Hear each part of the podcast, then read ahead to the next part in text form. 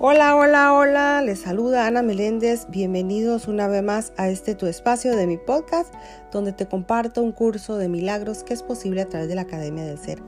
Gracias a Dios y al Espíritu Santo por esta inmensísima bendición de poder compartirlo con todos ustedes día a día. Y hoy estamos en el libro de ejercicios, lección 88, y dice, hoy repasaremos estas ideas. En el punto 1 dice, la luz ha llegado, la luz ha llegado, la luz ha llegado.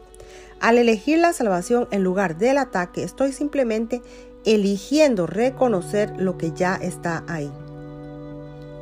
La salvación es una decisión que ya se tomó. El ataque y los resentimientos no existen como opciones. Por eso es por lo que siempre elijo entre la verdad y la ilusión, entre lo que está ahí y lo que no está. La luz ha llegado. Solamente puedo elegir la luz porque no hay otra alternativa. La luz ha reemplazado a la oscuridad y ésta ha desaparecido. En el punto 2, las siguientes variaciones pueden ser útiles para las aplicaciones concretas de esta idea. Esto no puede mostrarme la oscuridad, pues la luz ha llegado. Tu luz, y pones el nombre tuyo, es lo único que quiero ver. No quiero ver en esto más que lo que realmente se encuentra ahí. 3.3.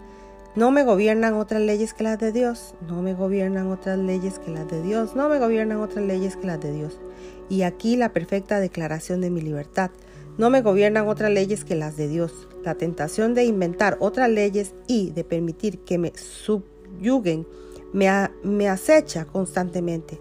Sufro únicamente porque creo en ellas, pero en realidad no me afectan en absoluto. Estoy perfectamente a salvo de los efectos de cualquier ley, excepto de las de Dios y las suyas son las leyes de la libertad.